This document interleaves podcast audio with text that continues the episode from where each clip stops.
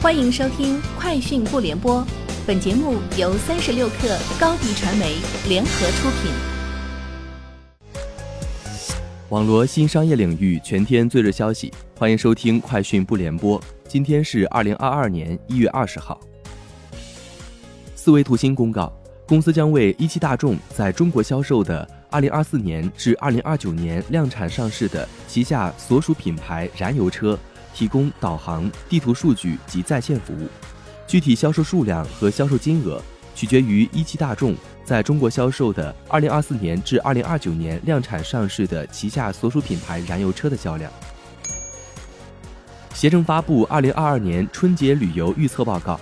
报告显示，今年春节进城本地游、近郊周边游特征明显。截至一月二十号，通过携程预订本省旅游度假产品的订单量占比达百分之六十五，省内游订单相较二零一九年春节增长显著。自携程新春嗨玩节上线以来，活动中预售的旅游产品订单量同比去年增长百分之一百三十九。虎年春节期间，上海、北京、成都、广州、深圳、杭州、南京、重庆、武汉、苏州位列最爱就地过年城市榜单前十名。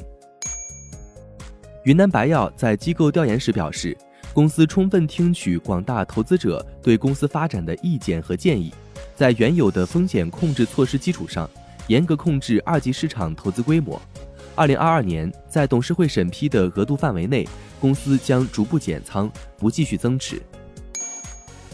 哔哩哔哩公益平台正式上线。据介绍，作为民政部指定的第三批慈善组织互联网募捐信息平台之一，哔哩哔哩公益平台已上线三十多个筹款项目，用户可在官网、App 双端搜索“公益”等关键词进入公益平台。截至目前，中国扶贫基金会。爱德基金会等机构已入驻哔哩哔哩公益平台，上线“爱加餐助成长”、“困境孤儿关怀”等教育助学、人文自然、济困救灾类筹款项目。京东方 A 发布二零二一年度业绩预告，数据显示，京东方 A 预计二零二一年净利润二百五十七亿元至二百六十亿元，同比增长百分之四百一至百分之四百一十六四。季度以来。随着需求端出现调整，行业产品价格出现结构性回调，全年行业整体景气度较去年相对较高。LCD 方面，面对产品价格结构性调整，公司积极调整产品组合，仍保持较好的盈利水平。